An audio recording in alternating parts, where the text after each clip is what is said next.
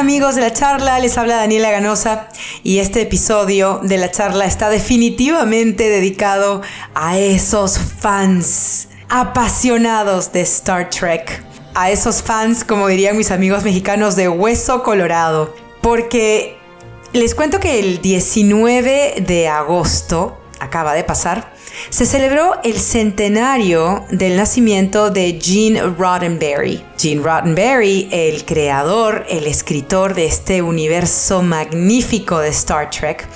Y hoy en la charla tendremos a Rod Roddenberry. Rod Roddenberry, hijo de Gene, quien eh, se ha dedicado por años a pues seguir alimentando ese legado de su padre. Rod es un productor exitosísimo, muy conocido en Hollywood, que pues por años se ha dedicado a producir toda esta cantidad de películas, de series, eh, de lo que, lo que llamamos en inglés los spin-offs, las, las series derivadas de los personajes principales de Star Trek, tantas desde que pues Rod tomó la iniciativa de seguir este mundo maravilloso, este universo maravilloso que nos dejó su padre. Así que a continuación les presento una muy interesante y muy amena entrevista en la que realmente los fans la van a disfrutar muchísimo porque van a saber mucho más de ese Gene Roddenberry tan lejano que a veces vemos. Van a saber mucho más de quién era la persona detrás de ese creador del universo de Star Trek y es una charla fascinante, así que disfrútenla. Rod, very nice to meet you. Welcome to La Charla. It is my pleasure to be here. Thank you so much for having me. We're about to be celebrating 100 years from your father's birth. So it was 1921? Yes, 1921. So we're talking about almost 50, well, I mean, so almost 50 years of the creation of Star Trek? 55 years do we have a record of any other science fiction franchise that has lasted? well, I, I, think I think you've got to put it in its category of television because I mean uh, there are of course right. authors that I've written much longer, but um, I, I, I would I I God I I don't know if I can I, I think it's the longest running mm. science fiction television franchise. I feel like that's an accurate statement that I shouldn't get too many uh, yeah. emails about. So, and that's not counting the movies. Uh, well, it's not counting the movies, but I mean the movies were in there as well. Um, so, so yeah, I mean Star Trek has been around for 55 years, and there's there's I'm pretty sure no other science fiction television franchise that has lasted as long. I believe.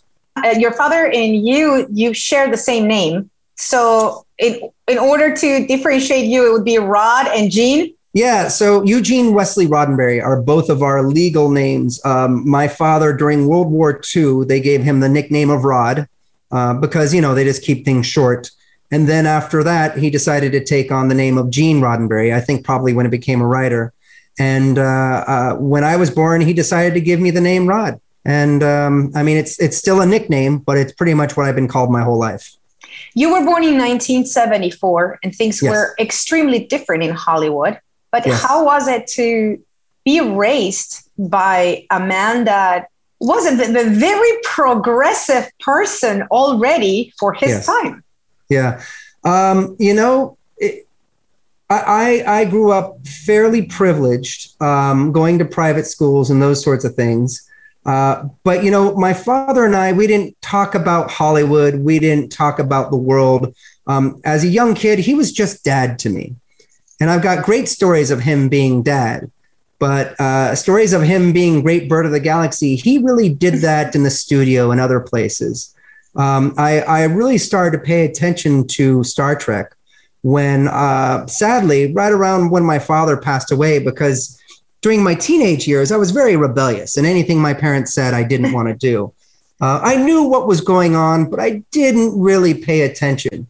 Uh, unfortunately, my father passed away, and that kind of opened my eyes and ears. And I started talking to fans and hearing stories about how Star Trek wasn't just a sci fi show, It inspired mm. people to to believe in themselves, to believe in the future, to to try and overcome their perceived limitations. Yes. There are people out there who thought they couldn't become a doctor, couldn't uh, do certain things, weren't good enough, perhaps abusive relationships, horrible things. But because of Star Trek, it gave them hope and they overcame these things, or at least had hope for the future. The fact that you say that you didn't talk about those things that you didn't talk about your father's work at home speaks volumes also about their relationship that you had because yeah.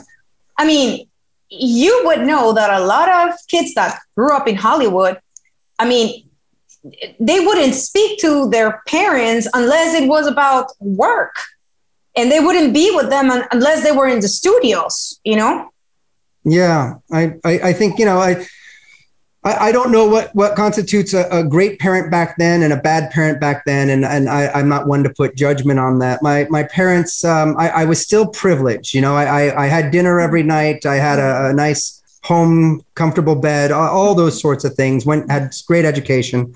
Um, but they also, you know, they didn't let me go too crazy. Um, you know, I, I wasn't one of the ones going to Hollywood parties. I my first car was not a Lamborghini.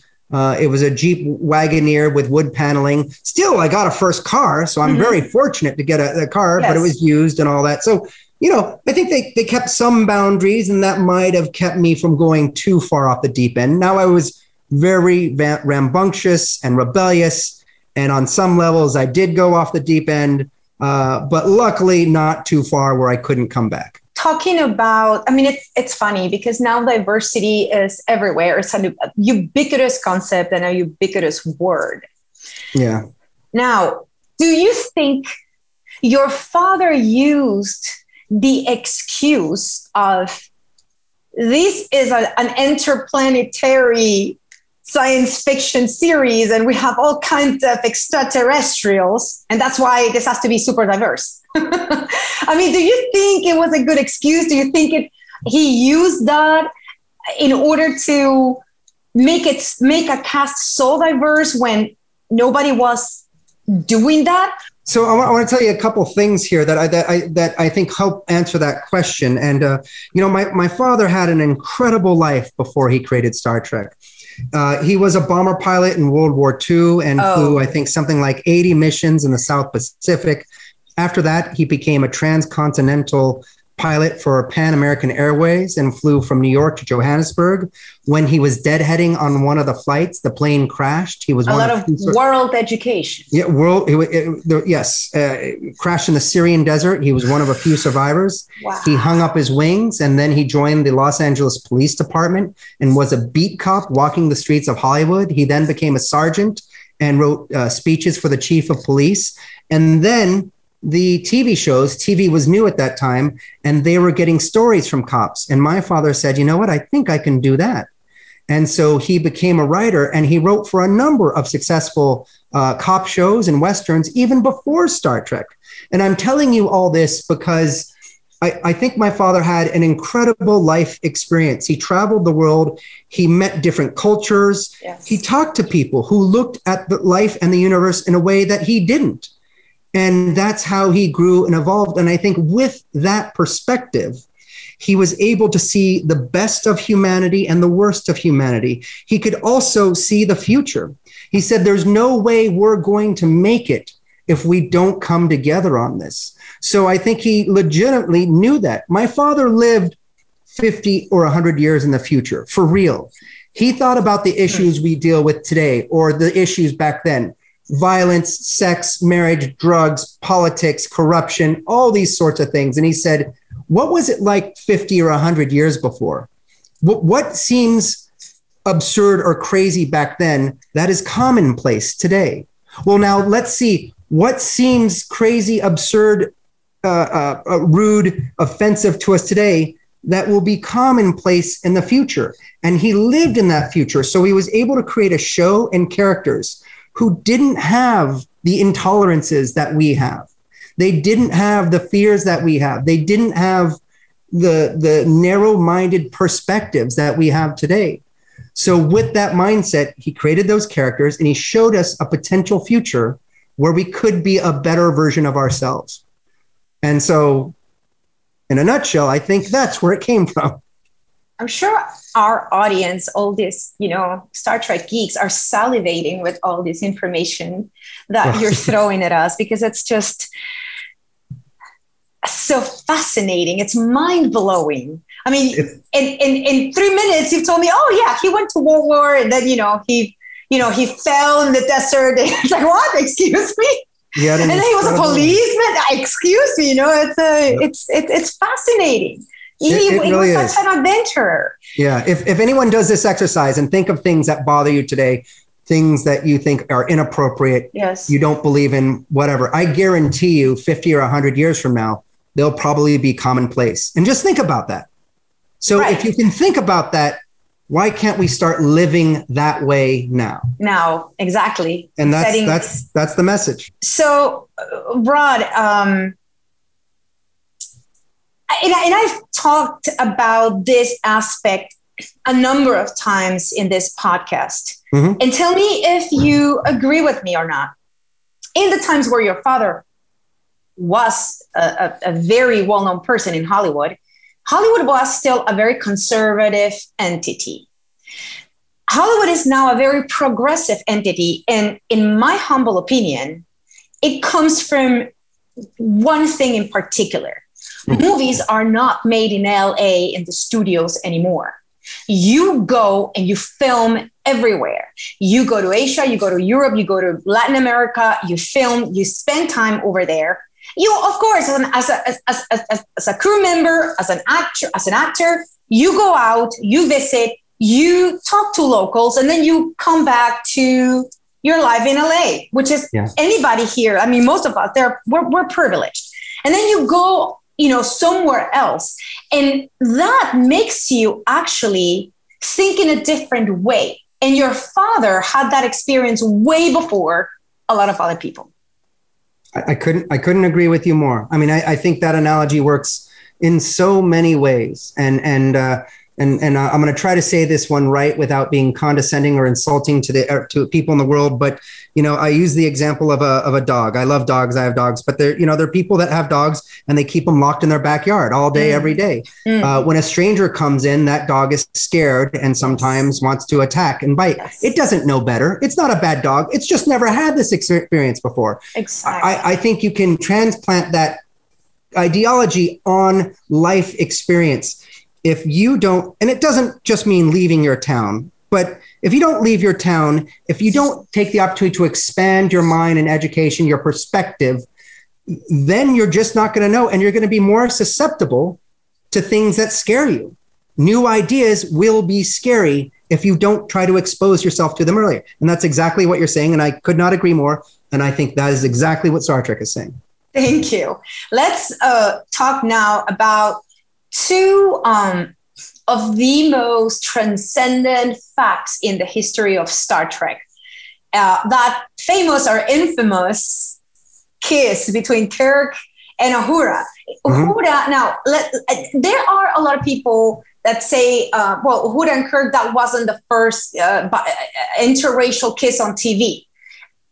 If it wasn't, it was the most famous anyway yes. and the most controversial and the most talked about.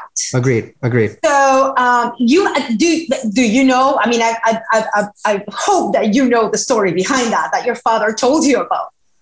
You know unfortunately i don't. I, I just hear what other people say. I was not there. You know i was born in 74 but uh, the story uh, who i believe william shatner tells it um, is that uh, they everyone understood the importance of it and no one liked the idea because in the story, it's essentially sort of mind control that's making it happen. Mm. So, so th- they wanted to make sure the kiss actually happened.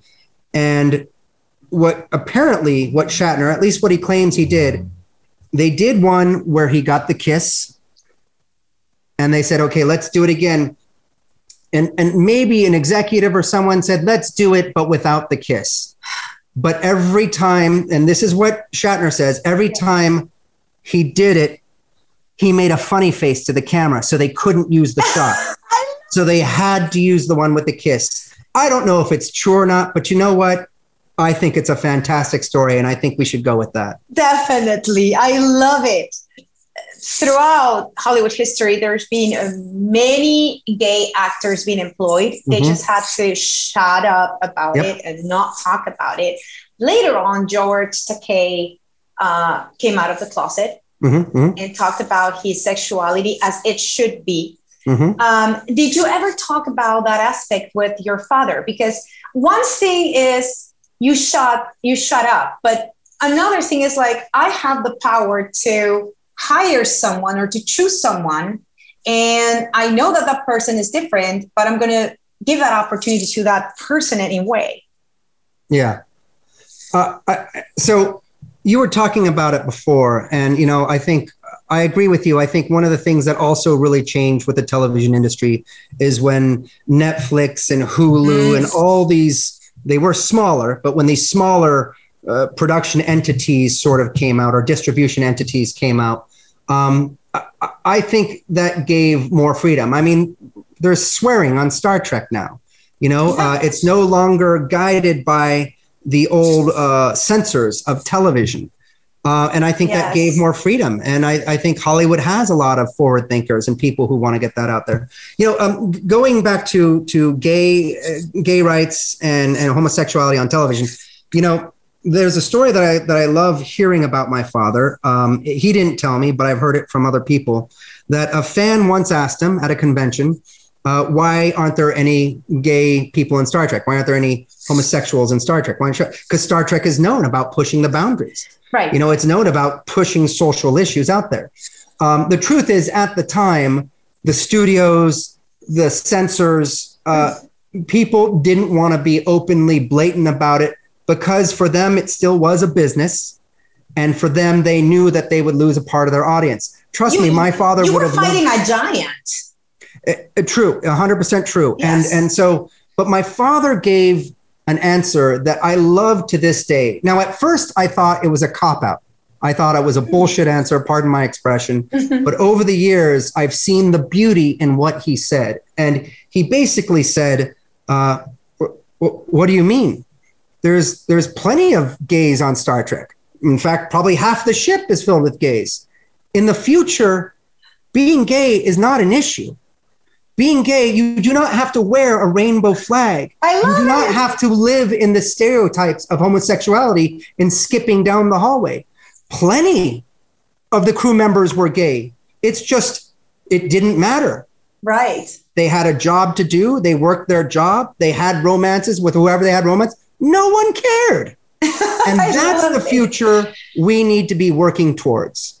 and where it- it's it not is. an the future is right now and actually i mean most of us actually don't care right many of us don't care and unfortunately there there Yeah. is there are still some of us who fear it who fear it. um, uh, but uh, we're we are slowly evolving and growing and uh, I hope to make that a thing of the past. Now the new Star Treks are out there and they are pushing the envelope. Many TV shows are pushing the envelope. I would argue they're not even pushing the envelope anymore, but they're having openly gay scenes and and transvest and trans and trans scenes Mhm. and um, it, it is it is great to have that out there. Some people don't like it, but you know what? There's enough people out there that still do not accept it, that are still still fearful of it. Therefore, I I still think we need to have it in our shows, even if we want to live in the future where it's not an issue. yes We still need to make the statement. I, I think that's Star Trek's responsibility. we had santiago cabrera probably like i don't know six months ago four months ago from uh, picard Okay. Uh, Yes. Yeah, yeah. We were we, we we we talked with him about the series as well, um, and and he and he lost to be in it. He Yeah. was, uh, He, he was fantastic. He's Yeah. absolutely fantastic. now, Rod, for uh, those who don't know this, you have your own your own um, entertainment company. You are a very successful producer who have uh, produced a number of Star Trek uh, versions between the movies and the series. I'm one Um, of many. yes, but but definitely when we think about it, I think one of the main producers is always you. When it comes to you know when it comes to Star Trek, it's always like oh Rod or you know or Rod Roddenberry. Definitely, it's, it's your name is always there. I, I have the name, yeah, but there's a lot of producers who do a lot more than I do. But but thank you. Is your last name a blessing, a curse, uh, a challenge when it comes to keep this franchise going? you, you, know, when I was younger and back when I was doing the documentary Trek Nation, uh, I I was struggling with a lot of that, and it it. Um, you know, I, I, never would say it was a curse. The only thing that made it a curse was me. Uh, I made it a curse for myself for a little bit because I was trying to figure out who I was and what I needed to do. Was I supposed to follow in my father's footsteps? Was I supposed to be the next Gene Roddenberry? Was I supposed to be me? Uh, I, I, you know, I struggled with that, and I think on some level we all do that in in our, our younger years. Um, but uh, Trek Nation, the documentary, gave me the opportunity to to meet so many people and ask them about my father and really learn about my father. And through that, I was able to learn about myself and and come to not just not just terms, but to come to a complete uh, love for my father, who he was, the the philosophy. I made it my own philosophy, and from that point on, I wanted to carry it on, not because he believed in it, but I wanted to carry it on because I believed in it. And I believe in it in my own way, and I try to carry it on in my own way.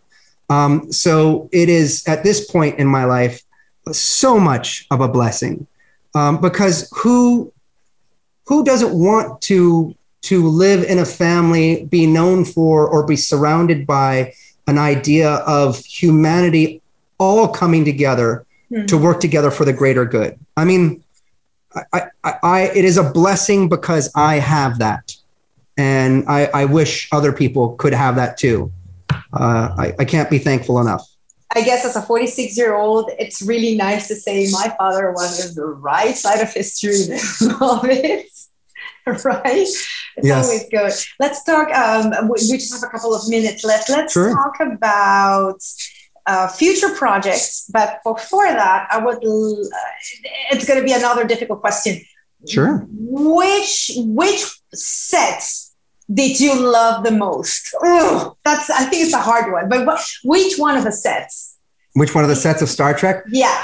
You know, I was born in 74. I, have seen all of the original series a number of times, but I grew up with the next generation. Um, yes. But but I will tell you, you know, there have been some fan films out there that have done an amazing job at recreating uh, the original series sets.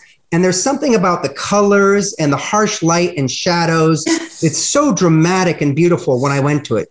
And um, there, there's just something gorgeous about the original series sets. I would normally say my favorite Star Trek is Next Generation. Yes. Oh, but you know what? Wow. Yeah, no, a number of years ago, I was, of course, uh, at Discovery. I got to see the sets for the uh, the Klingon ship, and the Klingon ship.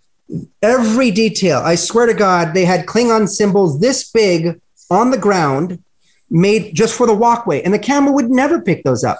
Every detail. Oh every it was like you were on the actual ship um, it's gorgeous i've never been asked that question and that is a hard one um, i'm going to go with i'm going to go with the original series even though i've never on the actual ones the ones that i have seen from the fans if they were anything like that absolutely gorgeous i mean drama passion color beauty incredible Let's talk about your future projects. What are you working on right now? You, you, know, I mean, the the Star Trek side of things, there there are a number of new shows coming out. We've we've currently got Discovery season four on its way out. We've mm-hmm. got uh, Picard season two, um, the first season of uh, Strange New Worlds with Captain Pike, oh. who's played by Anson Mount, who did an incredible job uh, when he was on season two of Discovery. Uh, he's he's going to be fantastic. I'm, I'm sure the whole show is going to be fantastic. So we have another spin-off coming. That's awesome. You've got another one coming uh, with an incredible cast and a different format. They're going a little bit back to the traditional episodic, where there's the Enterprise having mission after mission after mission, which okay. you know for some of us who are older, we really appreciate that.